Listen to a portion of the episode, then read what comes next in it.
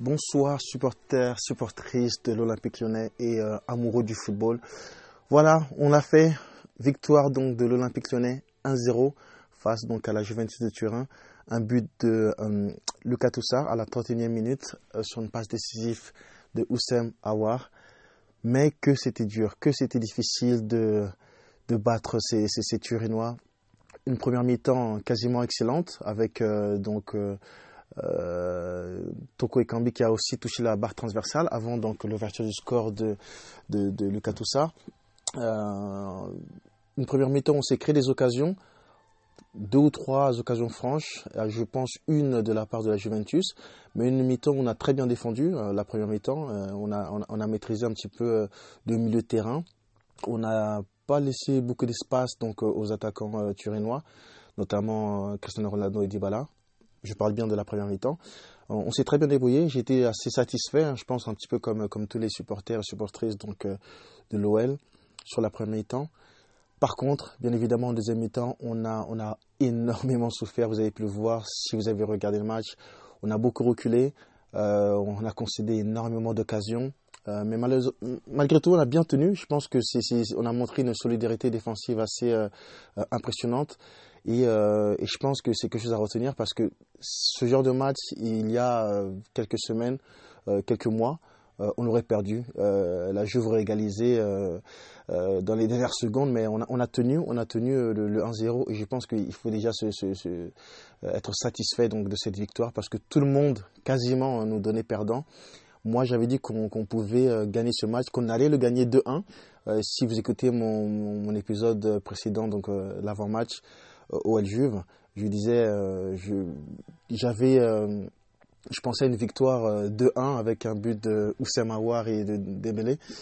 Mais une victoire 1-0, ça, ça, me convient aussi. Je pense que ça convient à tout le monde, hein, à tous les supporters de l'OL.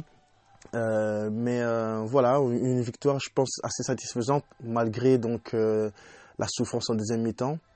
Et on s'en sort assez bien parce que je ne sais pas si vous vous souvenez, si vous avez vu le match, euh, euh, en fin de match, il y a une faute de, Bruno Guimaraes euh, sur Dybala qui retient un petit peu de la poitrine. On aurait pu concéder un penalty sur cette action-là, mais, je pense que voilà, il y avait aussi une main de Quadrado. on aurait pu bénéficier d'un penalty, nous aussi en, en première mi-temps. Donc, en fin de compte, c'est pas si mal en fait. Donc, voilà, victoire 1-0, je pense malgré tout mérité, même si euh, ce n'aurait pas été injuste pour la, Juventus d'égaliser dans, dans, les dernières, euh, minutes de la première mi-temps, mais parce qu'ils ont, poussé, ils ont eu des, grosses occasions aussi. Euh, mais pas non plus des occasions très très franches, hein, à part deux trois tirs un petit peu sur les côtés de Dybala hors cadre.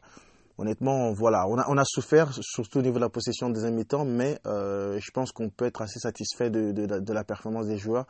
Et surtout, il faut, mettre en, il faut mettre en. Ouh, excusez-moi, j'en perds mon français. Je, sors à peine.